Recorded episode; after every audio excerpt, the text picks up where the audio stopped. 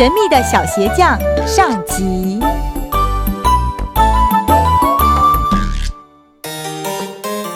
从前，从前啊，有个鞋匠，呃，做鞋子的，他的生意做的也还不错，东西呢，鞋子呢，呃，做的也还好。可是奇怪了，这日子啊，却越过得越穷，到后来穷的连做鞋子的材料都没有了，只剩下一张老牛皮。鞋匠把这张老牛皮啊剪裁好，发现刚刚好可以做一双鞋，他呢。就上床休息，准备明天一起来就把这个鞋给完成。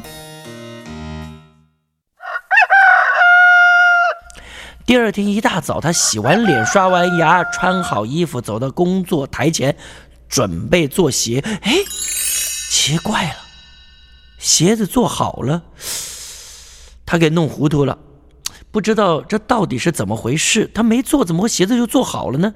他拿起鞋子仔细一看。做的还不错，每一针呢都缝得仔仔细细，绝不马虎。事实上，这双鞋做的连鞋匠都觉得做得很好，佩服。就在这个时候，有一位顾客走了进来，他一看到这双鞋子就好喜欢哇，好漂亮的新鞋哦，买了。二话不说，马上掏出一把钞票买下了这双鞋。这这笔钱呢，也就刚好让鞋匠去买了另外一张可以做四双鞋子的老牛皮。同样的，他把老牛皮先剪裁好，上床睡觉。第二天准备来把鞋子给完成。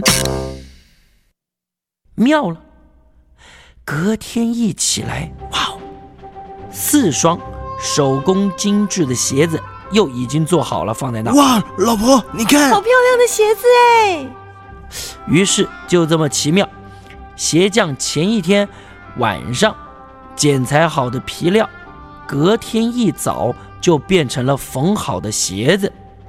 这一双变四双，四双变十六双，没多久，鞋匠就成了一个有钱的鞋店大老板。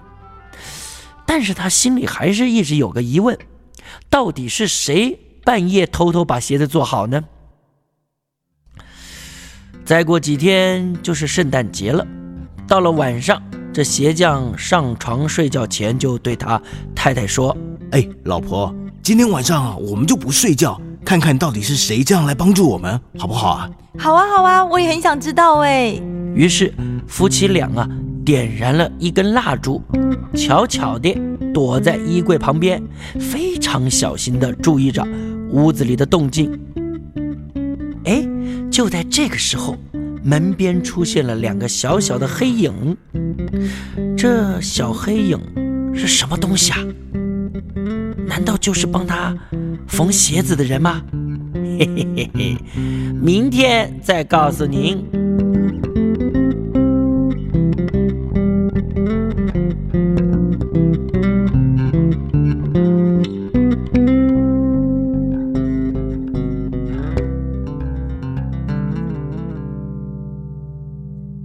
Mm-hmm.